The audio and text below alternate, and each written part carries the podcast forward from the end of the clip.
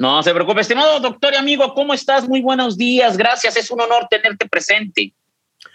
Muchas gracias, este, mi estimado amigo Álvaro, este, el honor es para mí eh, la, que me des la oportunidad de una vez más dirigirme a tu extenso público y pues estar con, con Secarso. Este, les agradezco mucho y pues estoy a tus órdenes. Muchísimas gracias. Pues bueno, eh, prácticamente pues eh, la gente eh, del ámbito de las ciencias forenses, la aplicación de ciencia, pues te conoce perfectamente, estimado doctor, y sobre todo porque revolucionaste como científico mexicano esta, esta técnica de rehidratación cadavérica que obviamente ha dado pauta a que las ciencias forenses desde México eh, se generara este conocimiento y sobre todo la aportación que se está realizando. La primera pregunta y obligada, eh, ¿qué fue y cuál fue el motivo que te, que te llevó a buscar lo que es la rehidratación cadavérica y cómo lo empezaste a manejar? Bueno, eh, antes que nada hago una aclaración que, que siempre acostumbro a hacerla, tanto en mis conferencias como entrevistas y todo yo no inventé ni descubrí la rehidratación cadavérica. Se, eh, mentiría si lo, dijera. La rehidratación de tejidos blandos de cadáveres, el antecedente más antiguo que tengo yo, que encontré registrado, que no quiere decir que sea el, el primero, pero ese es el más antiguo, data de 1904. Todos sabemos que eh, a fines del siglo XIX, eh, se implementó el sistema de identificación humana, tanto en, personas vivas como en cadáveres, en Argentina por Juan Bucetich, y de ahí se extendió hacia todo el mundo cuando vieron que era realmente efectivo. Me imagino que en, ese tiempo que empezaron a, trabajar con impresiones dactilares, deben de haber tenido problemas con cadáveres que presentaran estos dos fenómenos cadavéricos de la momificación y la putrefacción. Porque, por ejemplo, en la adiposira o saponificación no se presenta esos problemas porque la piel se conserva perfectamente. Entonces, deben de haber tenido problemas y afortunadamente hubo personas que tuvieron el interés y la curiosidad y el deseo de ayudar, de tratar de recuperar esos pulpejos, almohadillas o dedos de, o, este, o yemas de los dedos de las manos para lograr recuperar lo más posible el dibujo dermopapilar que se encuentra en ellos y poder lograr una buena impresión dactilar. Entonces, de alguna manera ellos iniciaron, desconozco por qué eligieron esas técnicas y esos químicos, me imagino que deben de haber hecho alguna investigación previa o han de haber hecho eh, experimentación con diferentes químicos y encontraron ellos que esos les fueron útiles. Entonces, a partir de 1904 hay varios registros eh, en, bibliografía de personas que pusieron sus propias técnicas con diferentes este, métodos, diferentes químicos y están ahí registrados. Entonces, cuando yo cursé el, eh, este, la especialidad de estomatología legal y forense, ahí me enseñaron algunas de esas técnicas. Posteriormente, en, otras capacitaciones que ya trabajando para la entonces Procuraduría de Justicia del Estado de Chihuahua, que me hicieron el gran favor de enviarme a capacitarme más eh, al extranjero, concretamente a Granada, España, y a París, Francia, a tomar cursos de identificación humana. Ahí me enseñaron otras técnicas también, pero todas esas técnicas ahora eh, se utilizan a nivel mundial. Aquí en México hay excelentes peritos en todas las fiscalías y en la, Fiscalía General de la República que aplican de una manera este, excelente esas técnicas y son muy conocidas. Eh, pero todos se han concretado única y exclusivamente a, a, rehidratar dedos o revertir la putrefacción de esos dedos. Y se han concretado únicamente a que se recupere el dibujo dermopapilar para poder tomar una impresión. Eh, realmente esas técnicas sí nos permiten recuperar ese abombamiento del pulpejo y que se vea el dibujo dermopapilar y impregnarse la tinta y poner, tomar una buena impresión. Pero lamentablemente la gran mayoría de esas técnicas no le reintegran al dedo el aspecto más próximo a lo natural. Se ven, los dedos se ven feos, aunque el pulpejo se vea útil para impresión dactilar. Y, pues todos se han concretado a trabajar con eso nada más. Yo conozco excelentes peritos aquí en México como en el extranjero, en Argentina, existen personas que lo trabajan de maravilla, lo que es la recuperación de pulpejos. Ahí está Sergio Girotti, este, su alumna, la, doctora eh, este, López, en fin, lo hacen de una manera excelente, pero se siguen concretando a trabajar en dedos. La diferencia de lo que yo ahora hago es que yo empecé aplicando esas técnicas. A mí, la verdad, la motivación viene de que acá en donde yo vivo, en Ciudad Juárez, Chihuahua, es una zona semidesértica y en algunas partes absolutamente desértica. Hay un grado de humedad casi nulo, ya que no tenemos lagos, grandes lagos cercas, y estamos muy retirados tanto hacia el, hacia el oriente del Golfo de México como hacia el poniente de lo que es el Pacífico o el Mar de Cortés. Entonces no nos llega nada de grado de humedad. Entonces, es muy fácil que un cadáver se momifique, sobre todo en los meses de junio, julio y agosto, eh, que son unas temperaturas altísimas con una, este, humedad casi de cero. No, casi no llueve por acá.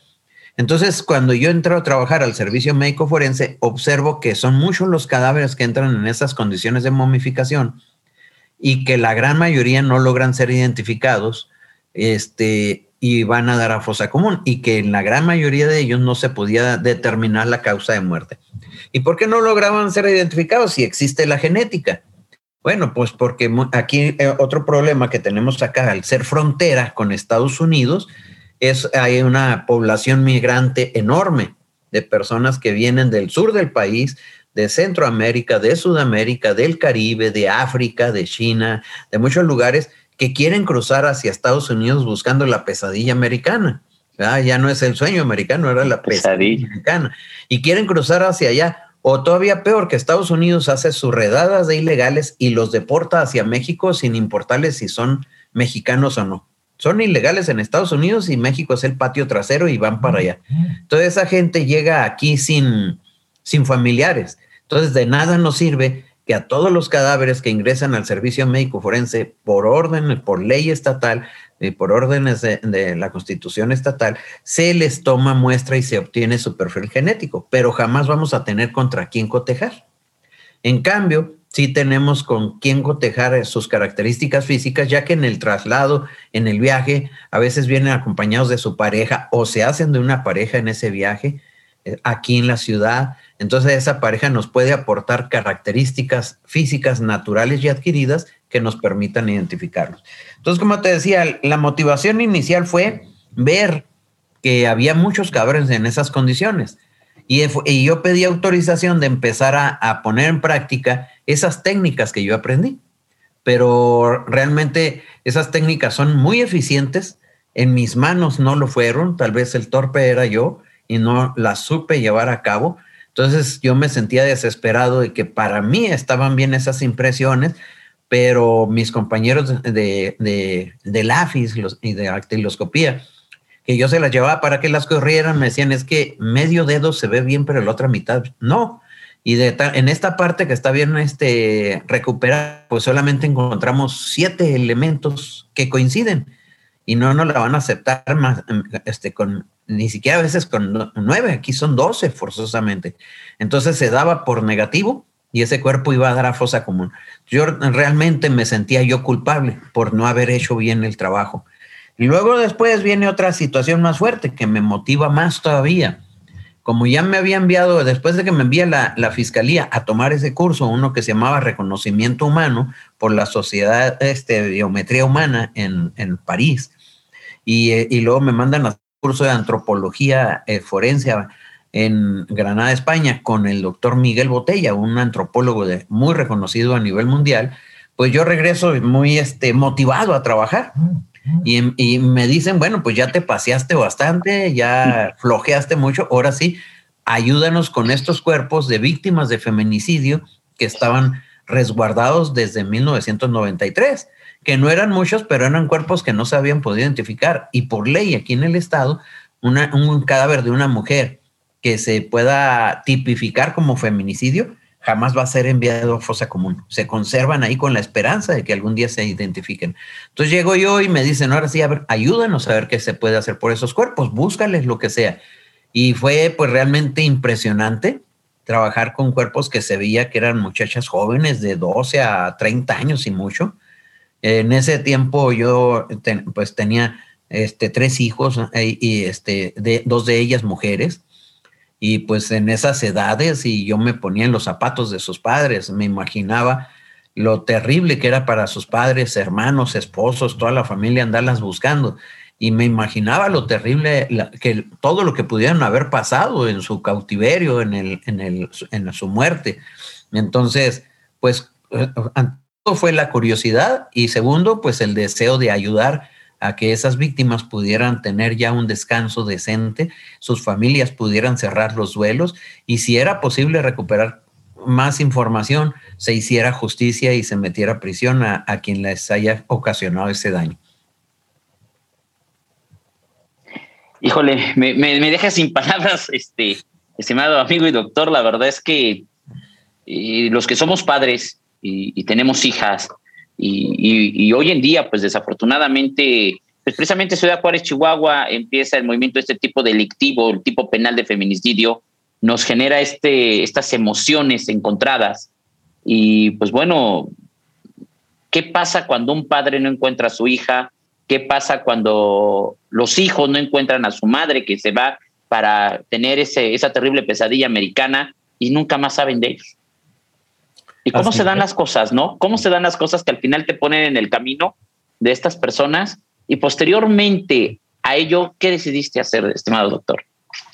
Bueno, ya que pues veía yo que mm, las técnicas esas no me funcionaban, yo no digo que sean malas, como te digo, funcionan perfectamente y hay muchas técnicas con varias fórmulas, unas muy simples, unas muy sencillas, otras un poquito más complicadas, unas con químicos peligrosones, que sí es, hay que manejar con mucha cuidado este, las técnicas también a veces son peligrosas. Por ejemplo, hay unas donde se inyecta directamente al pulpejo este, la sustancia y, en ocasiones, este, pues al tratar de inyectarlo, sobre todo en un tejido de un dedo momificado, pues es duro y le hace una opresión y entra de repente y sale por el otro lado y el que termina pinchado es uno. Y obviamente se está uno pinchando con una aguja que ya pasó a través de un dedo este, minado de un cadáver. Entonces ahí se está uno inyectando este pues algunas que otras células de ese cadáver momificado y realmente esto puede ser peligroso porque puede llevar una gran cantidad de bacterias y, otra, y otros microbios, otros microorganismos. Entonces, este, cuando veía yo que no funcionaban, pues decidí empezar a hacer, a buscarle yo otra manera. Decidí empezar la manera en que empecé primero, pues fue mezclando que la Fórmula 1 eh, con los químicos de la Fórmula 2, los mezclaba a, ver qué resultados tenía y si veía que era necesario le subía el porcentaje o le bajaba el porcentaje de cada químico, de tal manera que realicé muchos, muchas, muchas pruebas, muchos experimentos. Luego a veces realmente en ese tiempo, pues mis compañeros de así nos llevábamos, no digo que lo hicieran de mala fe, pero me hacían muchas bromas, sí se burlaban, decían que estaba loco y les decía que, me decían que busca hacer, rehidratar estos tejidos. Ah, pues si, los va a rehidratar, déles un clamato, ¿no? Lo típico de las crudas. Deles este, chilaquiles bien picosos, que deles este, suero vida oral, a ese para los bebés para deshidratar. Entonces, bueno, pues yo de todo le experimentaba. Y así empecé a buscarle, por ahí leía que determinado químico podía ser útil o que determinado químico estaba, era componente de alguna crema rehidratante y pues a practicarle, a, a, buscarle, a inventar, a intentar, a experimentar de esa manera.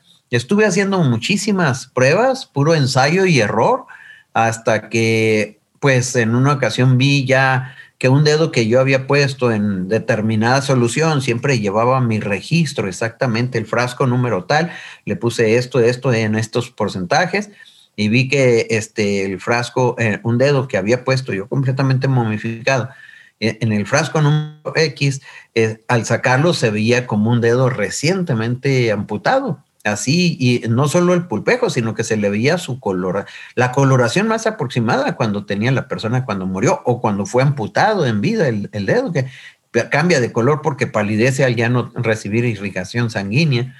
Entonces, pues vi que se veía natural, hasta bonito el dedo. Entonces yo primero sí no creía, no lo podía yo creer. Yo lo que pensé es que mis compañeros de ahí del CEMEFO me habían hecho la broma de ir a sacar el dedo momificado y habían echado un dedo realmente recientemente amputado, que era ese.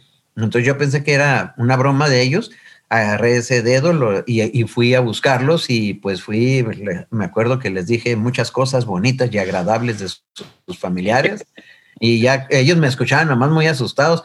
Ya cuando bajé un poquito me dicen, ¿ya acabó doctor? digo, pues ya qué. Me dice, no, ¿sabe qué? Vaya y revise sus cochinadas. Dice, porque nosotros nos metemos con eso. Nadie ha entrado para ir a revisar sus cochinadas. Decían que eran cochinadas porque realmente, pues si el dedo, el cadáver huele mal, ya con químicos hay un peor olor, lógicamente. Esto no huele a rosas. Entonces ya me, pues ya me tranquilicé, me fui, fui a revelar el rollo, porque en ese tiempo pues, no se utilizaban las cámaras digitales, sino las de rollo. Fui a revelar el rollo que había estado llevando de control en eso ya cuando me entregaron este, las impresiones de las fotografías, regresé y estuve comparando el dedo que yo había puesto con el que saqué y me di cuenta que efectivamente sí era el mismo dedo. Entonces dije, esta es la fórmula. Pero de todos modos, pues estuve, seguí trabajando un tiempo con ella para ver que efectivamente siempre diera resultados. Me pude dar cuenta que sí era y es la que ahora estoy trabajando ya, que nos da la posibilidad de rehidratar cadáveres momificados o revertir putrefacción este, eh, hasta en cadáveres completos. Es impresionante, eh, estimado amigo y doctor. Eh, la, pregunta es, ¿cuánto tiempo intentó? Porque muchas de las veces yo creo que todos los seres humanos buscamos obtener un sentido a la vida en el ámbito personal y laboral, pero desistimos. Y lo que comentaba, hasta mis compañeros de trabajo se burlaban de mí. ¿Cuánto tiempo lo intentó? ¿Durante qué tiempo? Bueno, de que empecé a, hacer mis propios experimentos, más o menos fue en febrero del 2003. Y cuando ya vi el resultado ese de ese dedo y que empecé a trabajar concretamente en esa fórmula que había pues, preparado para ese dedo, eso fue en agosto del 2004. Estamos hablando de un año y algunos meses de estar ensayando, eh, practicando, echando a perder. Eh, la verdad, este, ahora pues sí lo puedo confesar, sí me da pena, no lo digo así muy, eché a perder muchos tejidos. Eh, afortunada y desafortunadamente había muchísimo material. Porque cuando yo regreso de las capacitaciones, me asignan junto con una doctora, una médico general que eh, hacía parte también de trabajo como antropología, nos asignan un área en lo que en aquel tiempo era el servicio médico forense, eh, que era otro lugar diferente al que ahora estamos. Eran las instalaciones de la Universidad Autónoma de Ciudad Juárez. Fácil, la universidad le prestaba, le daba en unas, unas instalaciones de la universidad a la fiscalía para que ahí se, estuviera instalado lo que era el, anfiteatro o la morgue. Entonces nos asignaron una, una sala muy grande donde tenían una gran cantidad de restos óseos. Es muy común encontrar restos óseos acá en los alrededores, por lo mismo que le digo que es desierto. Eh, los, eh, eh, los cadáveres se momifican rápidamente, pero también si no es el calor lo suficientemente fuerte para momificarlos, la putrefacción avanza más rápido. Y hay muchos animales depredadores también que los carroñían. Entonces, pues se encuentra, es muy común encontrar restos óseos ya áridos, completamente descarnados. Y como no generan malos olores, ni moscas, ni nada, pues ahí los tenían acumulados, no se, no se mandaban nomás. Entonces, ya cuando este, regreso yo de esas capacitaciones, la doctora ya estaba trabajando antes que yo, pues nos dicen que nos pongamos a organizar eso, a buscar y organizar, a formar cuerpos, pero con sus propios huesos, no de nada de que un hueso que tenga uno una pierna femenina y el otro dos piernas derechas. Entonces, pues fue, era, una, era una labor bastante fuerte. Y al estarlos moviendo, entre esas había varias cajas en donde había dedos y manos momificadas. Entonces yo pregunté por qué, entonces me dijeron, es que bueno, esos dedos son dedos que otros peritos hace tiempo atrás, peritos de dactiloscopía, médicos, este, pues trataron de rehidratar con las técnicas que son conocidas desde 1904 para acá. Y no, nunca supimos si lograron identificar el cadáver al que pertenecía ese dedo. Y si entregaron el cuerpo y el dedo se quedó ahí, simplemente había una buena cantidad de dedos, manos, hasta pies amputados y momificados. Entonces, cuando veo eso, yo pido la autorización al, coordinador de, en ese tiempo de servicios periciales para empezar a experimentar con esos dedos las técnicas conocidas. Entonces me, me, dijo que sí, que, que, lo podía hacer, pero me dijo, sabes que nada más que no hay presupuesto para comprar los químicos, lo que se maneje aquí en el laboratorio de química y no te pueden estar dando mucho porque pues eso es para química.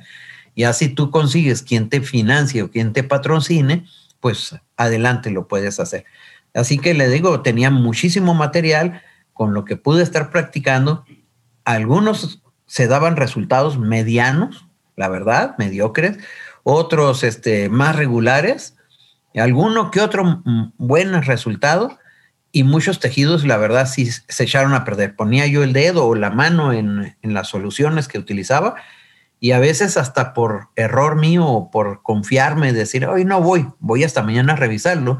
Ah, ya cuando iba, el, el, los químicos ya me habían desintegrado la piel, los músculos, o sea, los diluían como si fueran ácidos. Ya, yo fui el predecesor de, del pozolero.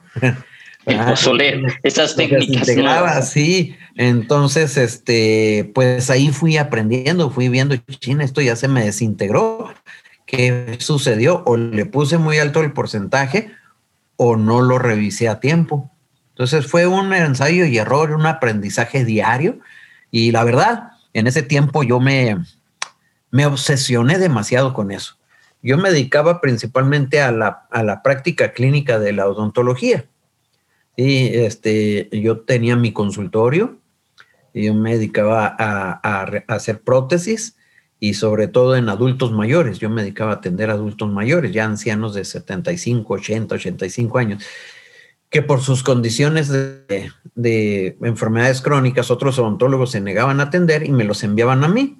Yo hice un curso de, de una especialidad médica, no odontológica, sino médica. Eh, fui el único odontólogo en, ese, en esa generación de, eh, de gerontogeriatría para aprender a manejar las patologías este, crónicas degenerativas de esos adultos mayores. Y gracias a Dios me iba muy bien y me gustaba mucho. A mí me gusta mucho la práctica clínica.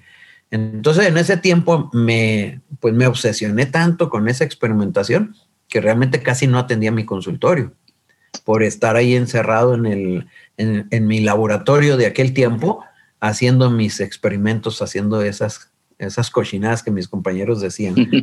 Entonces, pues sí fueron muchísimas, muchísimas eh, este, tejidos los que procesé cuando también utilizaba tejidos de cerdo para, para experimentar cuando veía que podía hacer algo que me destruyera los tejidos, usaba el tejido de cerdo para ver que no fuera tan, tan este, corrosivo lo que estaba utilizando.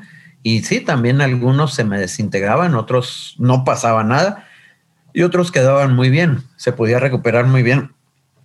Las marcas que yo le ponía al tejido antes de meterlo a la solución. O sea, error, realizar, error, práctica, había resultados, lo volvíamos a intentar, y un poco más de un año hasta poder obtener el primer resultado. Pues obviamente iba y, empezó a ver sin, sin saberlo esa gran brecha en el ámbito forense que hoy en día eh, ayuda precisamente a muchas víctimas a identificar. ¿Recuerda quién fue la primera persona que identificó? No, obviamente no nos dé nombre, pero usted sabrá.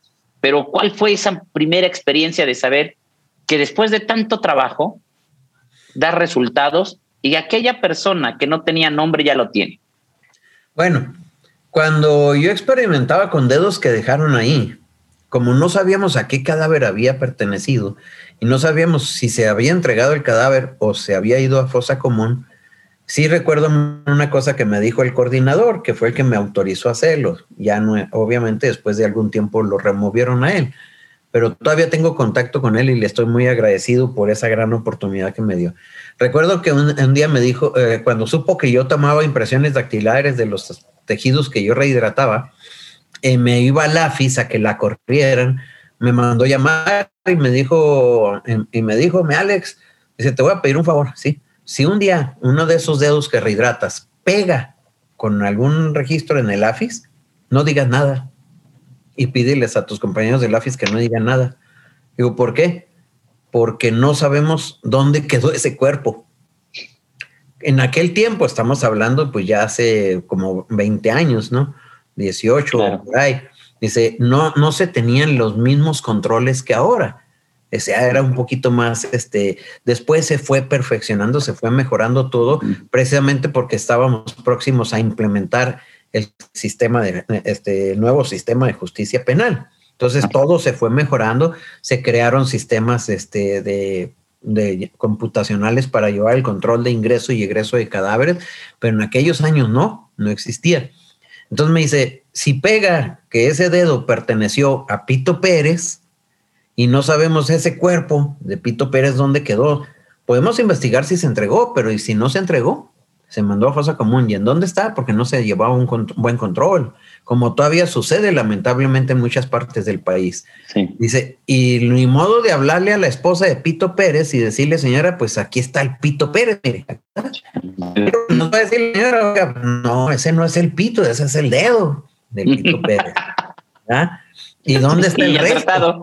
¿Y dónde Sí, ¿y dónde va, dónde quedó el cuerpo? Nos va a reclamar y vamos a estar en broncas. Y dice, así que me dijo, mira, me dice, mírame Alex, así me decía, calladito te ves más bonito. Si lo logran identificar, no digas nada. Investigamos si se entregó y si no, pues, y si acaso logramos saber dónde está, pues avisamos. Si no, pues hay que quedarse callados. Entonces, así estuve trabajando. Ya cuando tuve la fórmula, la que vi que me daba resultados, la seguí experimentando un tiempo para ver que realmente siempre funcionara, que no fuera a ser una, una llamarada de petate, una falsa alarma, una fake news. Entonces, ya que vi que daba resultados, en una ocasión ya lo habían cambiado a ese jefe, era el señor Vique, así se apellidaba. Lo, lo, cambiaron a él y pusieron a un compañero que era criminalista de campo, de mucha experiencia, lo pusieron como coordinador. Y él había sido, era un gran amigo mío y siempre él estuvo muy cerca de todos mis experimentos. Entonces llega a la jefatura y pues me daba mucho apoyo. Y en una ocasión me habla él por teléfono y me dice, oye, ¿sabes qué? Necesito que vayas a la ciudad de Casas Grandes, que es una ciudad que está dos horas y media al sur poniente de Ciudad Juárez, este, en la sierra. Me dice, ve allá, están requiriendo que una, una pericial de odontología en una osamenta. Entonces, pues ya me trasladé para allá, me prestaron un vehículo y todo de la fiscalía, me traslado y cuando llego allá a, la ciudad de Casas Grandes, pues veo que ese, ese, ese cadáver que estaba completamente esqueletizado conservaba sus dos manos completamente momificadas, íntegras las dos manos. Entonces le, le, sugería al director de, de, de médico de esa ciudad que podíamos intentar la rehidratación y me dijo, pues oh, adelante, pero hay que pedir autorización. Entonces le hablé a este, al nuevo jefe, Luis Aguilar, que en paz descanse, este, y le dije, Luis, pues sabes que este cuerpo tiene estas condiciones, me, puedo llevar los dedos o las manos y allá rehidratarlas. Le dije, ya has visto que ya he podido recuperar bien los pulpejos y se han logrado buenas impresiones. Entonces me dijo, pues qué bien, sería el primer caso oficial con tu fórmula. Y se déjame hablarle al Ministerio Público de ahí de Casas Grandes para que te haga el oficio donde te lo solicita y que a la vez ese oficio te sirva como protección para trasladar esas manos a lo largo de la carretera. No va a ser que te detenga un retén del ejército, de la policía, y al rato te tenemos que sacar del bote. Sí, sí, sí, esas manos. Sí, esas manos, pues me las hallé. Las llevo de repuesto. Sí, por si las dudas. Sí. Entonces, este, ya de esa manera fue el primer caso oficial. Y gracias a Dios las logré procesar y gracias a Dios se logró identificar. Así que eso fue eh, algo asombroso que el primer caso y se logra identificar porque sí existía un registro del individuo en el AFIS. Entonces, pues ya eso inmediatamente se corrió como pólvora en todo el estado que se podía realizar eso. Y pues a raíz de eso me empezaron a enviar todos sus casos de las diferentes este, fiscalías de las diferentes ciudades de todo el estado. Y pues ahí sí, en ese momento se me disparó el trabajo por andar ahí de ofrecido.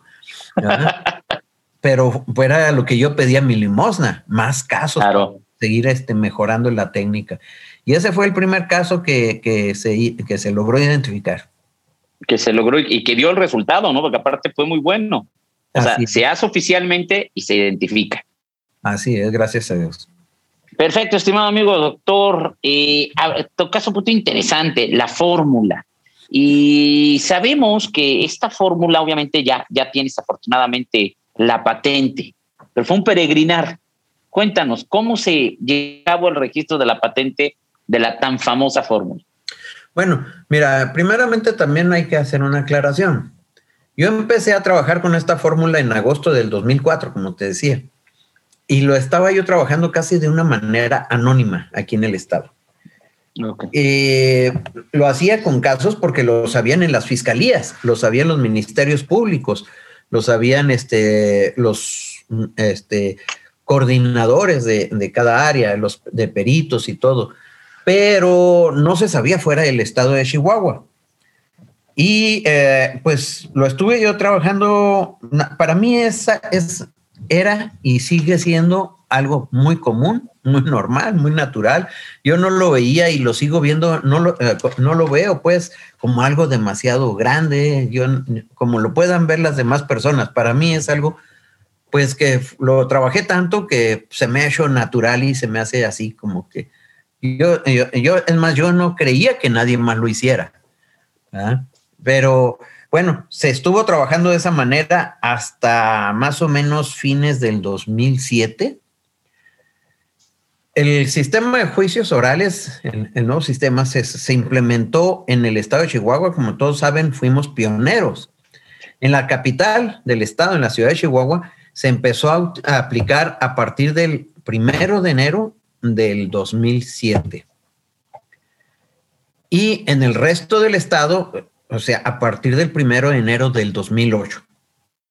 En diciembre del 2007 estaba la señora procuradora eh, trabajando aquí en Ciudad Juárez, la licenciada Patricia Rodríguez González, que fue una procuradora excepcional y que dio muchísimo apoyo a la parte científica de periciales. Entre esos beneficiados de su apoyo de ella fui yo este, estaban trabajando en la elaboración de los protocolos de cada área pericial para proporcionarle a los agentes del Ministerio Público qué periciales podían solicitarle a cada área, por ejemplo, a tránsito terrestre, a documentos cuestionados, a medicina forense, antropología forense, odontología forense, dactiloscopía. Y entonces en esa ocasión estaban trabajando con los peritos que, se, eh, que estaban en el área de dactiloscopía y cada quien le presentaba a la señora procuradora este, su, su proyecto, sus protocolos. Y un compañero de dactiloscopía presentó su, su proyecto y dijo, cuando o sea, se trata de cadáveres momificados putrefactos, se puede realizar el procedimiento de rehidratación de cadáveres o reversión de putrefacción. Y le dijo la señora procuradora, ¿y tú haces eso? Y dijo él, no, eso lo hace el doctor Hernández Cárdenas. Preguntó ella, ¿está él aquí? No, dice, pues él es odontólogo. A ver, mándenlo a buscar, que venga para que me hable de eso. Entonces era en diciembre, me hablaron y me dijeron que se presente en tales oficinas donde está la señora procuradora trabajando con lo de los protocolos, porque pues quiere hablar con usted. Yo no sabía para qué, yo pensé que, pues dije, ahora estoy en algún problema, ¿qué hice o qué? ¿No? Entonces ya acudí y cuando llegué me dijo, tú eres el doctor Hernández Cárdenas, ¿sí? Y dice, a ver, me dicen que tú haces lo de la rehidratación y reversión de putrefacción. Digo, sí. Dice, ah, yo había oído hablar de eso, pero no, no lo que nos mostró ahorita aquí este, tu compañero García. Dice, a ver, ¿traes algo para que me eh, presentes, me hagas una presentación? Le dije, pues la verdad no, no tengo nada. Todavía no, en ese tiempo yo todavía no daba conferencias. Le dije, pero traigo mi cámara digital y traigo muchas imágenes de diferentes casos. Ah, pues dáselo aquí al ingeniero de informática para que las suba. Ya él las bajó, las ahí, las presentó en la pantalla y ya dio los diferentes casos a la señora. Inmediatamente me dijo, ¿sabes qué? Esto tienes que patentarlo. Tienes que patentarlo porque si no va a haber problemas. Le dije, ¿qué problemas? Pues alguien que te robe la, fórmula y la patente, vas a tener. Bueno, le dije así. Pues pasó eso, fue, eh, en diciembre del 2007. Empezaba los juicios orales aquí en Juárez en el 2008. Y mm, eh, después, por ahí de mayo, junio, me la encuentro a ella ahí en, en Periciales y me acerco a saludarla y me dice, ah, ¿qué pasó Alejandro? Dice, ya, ya iniciaste el trámite de patente. Le dije, no. Dice, ¿por qué? Le digo, es que señora, la verdad, no creo que sea necesario patentar. Dice, ¿por qué? Le digo, porque existen muchas fórmulas, hay muchas técnicas, la mía es una más. Me dijo, no, estás equivocado. Los resultados de la tuya son diferentes y esos trabajan por los dedos y lo tuyo tú puedes trabajar más. Este, trabajas ya cuerpos. Me dijo, hazlo. Bueno, Pasados unos meses, fue otra vez a periciales y esa vez me mandó llamar ella. Ya me fueron, me dijeron, oye, te habla la procuradora. Ya fui a la oficina del coordinador y me dijo, ¿ya iniciaste el trámite de patente? Le dije, la verdad no. Me dice, ¿por qué? ya me dio pena. Le dije, es que tengo mucho trabajo. Y ya fue que me dijo, dice, si no lo haces, te voy a despedir por desacato. Entonces, pues yo sabía que lo decía jugando y no le hice caso. Y no le hice caso.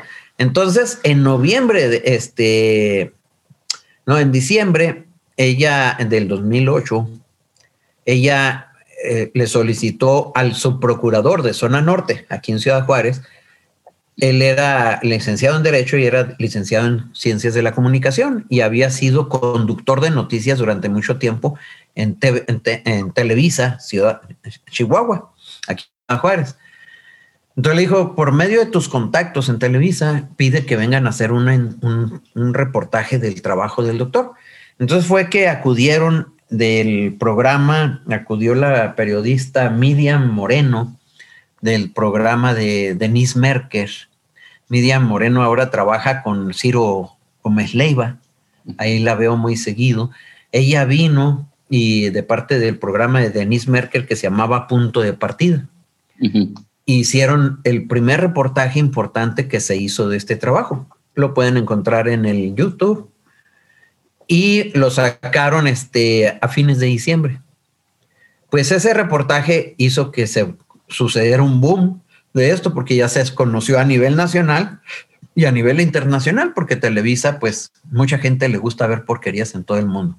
Entonces ven esa, ven esa televisora. Y este, de tal manera que eso empezó a atraer más, más atención. Ya no era de manera anónima, ya se conocía eso. Y luego pues ya sigue pasando el tiempo y en noviembre del 2009 creo, hubo un congreso aquí en Ciudad Juárez de la SOMECRIM, la Sociedad Mexicana de Criminología, eh, de la cual es presidente vitalicio el doctor Luis Rodríguez Manzanera y su esposa, la doctora María La Luz Lima Malvido, que es la presidenta de la Sociedad Mexicana de Victimología. Yo, sabía de ella porque cuando hice yo la maestría de ciencias forenses del 2006 al 2008, este, nos, nos, becó a todos los que hicimos esa maestría aquí en la Universidad Autónoma de Ciudad Juárez, la PGR, una beca total, con la condición, nos, nos pagaban todo, con la condición de que ah, la, la maestría era de clases de lunes a viernes, pero sábado y domingo teníamos que llevar un diplomado los dos años completos, sábado y domingo, de todo el día, de, este, de género. O sea, un, diplomado de género.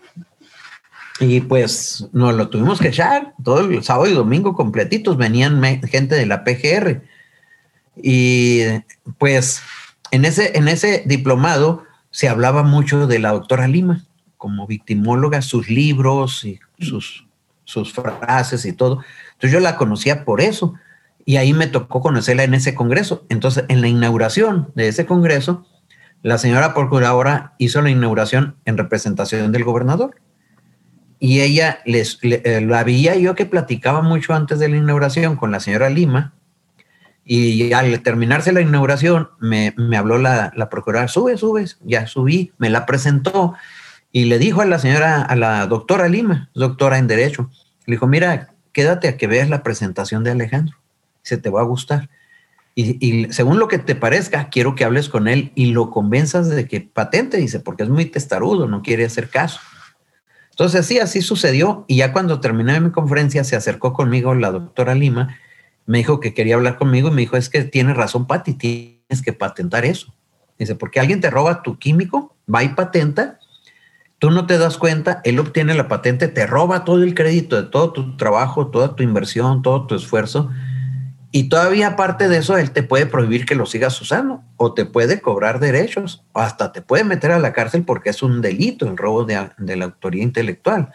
Y en la cárcel, pues te vas a malpasar, te van a golpear, te van a violar. dije, no, pues iniciamos el trámite inmediatamente. Ahorita mismo, sí. Y además, una doctora en Derecho con ese prestigio me ofreció su, su apoyo sin cobrarme un centavo.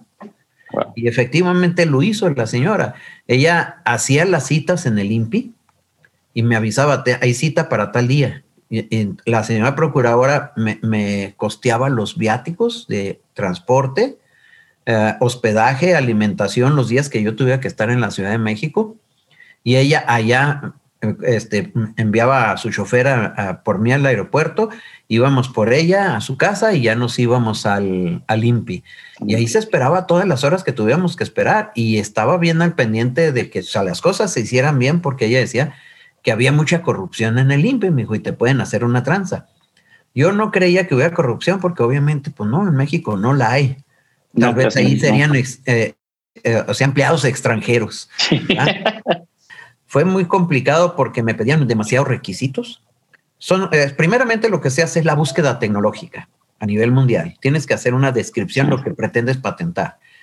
Y hacen una búsqueda tecnológica de que no exista eso. Ya. Que no esté yo clonando algo que ya existe. Pues ya vieron que no existía, me autorizaron a iniciar el trámite de patente. La primera etapa es la etapa de la, de la, la forma, de, eh, la de forma, o sea, la, la manera de describirlo. ¿ah?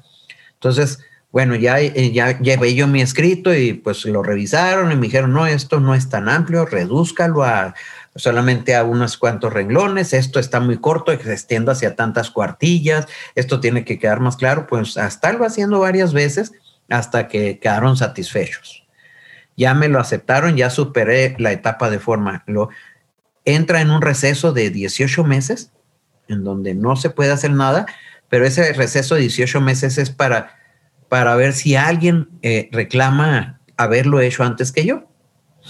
Pues se pasan los 18 meses y se publica en la Gaceta del INPI. Entonces ya una vez que se publica y si nadie reclama este, derechos previos, entonces ya entra la segunda etapa, que es la de revisión de fondo. La revisión de fondo, entonces ya ellos supuestamente, digo supuestamente porque no me consta, ellos realizan experimentos para ver si son ciertos los resultados. O si uno quiere patentar, por decir algo, un robot, según esto lo construyen o consiguen quien alguien que lo haga, tienen personas para todo, para ver que sea cierto. Entonces la revisión de, de fondo también es eh, me explicaban, tienen lo que le llaman metabuscadores, que son gente muy experta en meterse a todas las, las, oficinas de patentes del mundo, a todas las eh, eh, este, universidades que tengan investigación y a todos los laboratorios este, químicos y médicos donde se puedan manejar los químicos que yo utilizo y a ver si no se les daba el uso que yo les doy. Entonces fue muy, muy complicado. Esa fue la etapa más complicada porque cada rato me mandaban pedir y luego lo escriben de una manera que a veces yo me sentía tonto porque lo leía y no les entendía lo que es absolutamente nada. Entonces lo tenía que leer y releer porque lo escriben de una manera tan rebuscada para comprenderlo, lo que, que le solicitaban a uno, y le dan a uno un plazo de dos meses a partir del día que recibe uno por correo el requerimiento requerimos que nos informe esto, esto y esto, y a partir del día que yo lo recibía, por decir algo, el primero de mayo, tenía yo al primero de junio y al primero de julio se vencían los dos meses. Si yo no presentaba mi, contestación dentro de ese plazo, es, ya perdía yo todos los derechos. Entonces era complicado y aparte que lo que me pedían era mucho, eh, meterme a investigar y a ver, porque eh, pedían muchas cosas sobre cada etapa. Entonces eh, llegó a, por ejemplo, a que me, ponían, es que pues su fórmula lleva agua y se usa en todo el agua. Y lleva este químico y ese químico se usa en esto. Entonces yo lo que, mi contestación fue de que yo no estoy patentando un nuevo elemento para la tabla periódica de los elementos. Ya ahí no creo que nadie pueda inventar un nuevo elemento. Tiene años en la misma tabla, sigue, nadie la ha podido modificar, ni siquiera en, el peso molecular de determinado químico, ni nada. Entonces yo no estoy patentando eso, yo estoy patentando una fórmula entre diferentes elementos químicos que dan un resultado. Eh, por, eh, es que ya se usa en otras cosas, sí, pero por ejemplo, la, el ácido acetil salicílico, pues lo patentó este Bayer, pero hay muchos otros medicamentos que llevan ácido acetil salicílico como complemento o reforzamiento. Entonces, de esa manera fue que, bueno, ya no me lo pudieron rebatir y así cosas así, por ejemplo, muy, muy, muy cuadrados. Hasta que por fin, pues, este, ya se dieron cuenta, hicieron sus búsquedas mundiales, vieron que nadie más en el mundo lo había hecho, lo cual yo no comprendo por qué, este, amigo, no comprendo por qué, porque es algo tan simple, es algo tan sencillo, que el día que vean la fórmula van a decir, es que esta, esa fórmula cualquier tonto la puede hacer. Y estoy totalmente de acuerdo. Si yo la pude hacer, cualquier otro tonto pudo haberla hecho también. Lo que pasa, nada más la diferencia es en que no lo han intentado. Y, y, la verdad, me sorprende que no lo hayan intentado hacer bueno, hay muchas fórmulas para rehidratar pulpejos, pero y, yo, por ejemplo, se lo he dicho a amigos aquí de México, de la PGR, al que le digo, es un es experto, es buenísimo, Girotti, buenísimo en, ese, en recuperar pulpejos. Y yo le he dicho, oye, eh, Sergio, si lo haces también en los dedos, ¿por qué no te extiendes a la mano, al brazo, a la piel completa, al cadáver completo? Sí, lo voy a intentar, pero ahí siguen, ahí siguen, ahí siguen. Bueno, ya Girotti ahorita ya está retirado, ya se dedica a la docencia, ya, pero podía hacer investigación. Pero les dan tan buenos resultados esos que no, lo, no le han intentado hacer más allá. No lo censuro, también pues, tenía demasiado trabajo Girotti, él solo en un país tan extenso, pues era complicado. Entonces las demás fórmulas es igual, no lo han hecho realmente cuando yo pensé que iba a llamar mucho la atención, aquello se iba a empezar a replicar y a llenar de investigadores buscando encontrar una fórmula diferente o la misma o algo mejor, fue cuando se dio a conocer a nivel mundial. Después del, después del reportaje de Denise Merker, llamó la atención del, del, New York Times. New York Times. hicieron un reportaje de, de ocho columnas Salió en el New York Times y aquello realmente lo disparó a nivel mundial. Yo dije, ahora sí van a surgir muchos que lo empiecen a experimentar y qué bueno. Dije, qué bueno que mi trabajo los motive a hacerlo, pero lamentablemente no. Hay muy poca gente realmente intentando y de esa gente intentándolo es más poca la gente que lo está haciendo de una manera seria. Realmente con interés de investigación. O sea, que no lo están haciendo de una manera por protagonismo. O sea, yo, yo digo que lo hacen de manera por protagonismo porque lamentablemente se tratan de colgar de lo que ya está. ¿sí? Y diciendo que ellos tienen una fórmula nueva, pero no lo demuestran, o diciendo que mejoraron la fórmula mía, pero no lo demuestran con casos ni con hechos, pero se están dando fama, se están claro de eso. En cambio, si hay gente, hay una jovencita una muchacha que es criminalista, que lo está haciendo de una manera muy seria y calladita, calladita, como dicen, se ve más bonita. Haciendo bien su trabajo. logrando muy bien los resultados. Y tenemos mucha comunicación y yo la motivo mucho y ojalá logre una, una fórmula mejor que la mía. Ah, yo, no, pero, yo no espero que se quede nada más esta. Ahora, algo que es de llamar la atención también y es bastante triste, Álvaro, que ya está esta fórmula ha demostrado resultados. Eh, pienso yo que ya tiene cierto prestigio, que ya se ha demostrado a nivel mundial que se han resuelto muchos casos. Muchos casos hemos apoyado en que se identifiquen y se les entregue a sus familiares. En muchos casos se ha logrado demostrar las causas de muerte, que al estar el cuerpo tan putrefacto o tan momificado, el médico forense que hacía la autopsia no va a inventar o sacar una moneda. Si cae águila, se murió de risa, si cae sello, se murió de tristeza.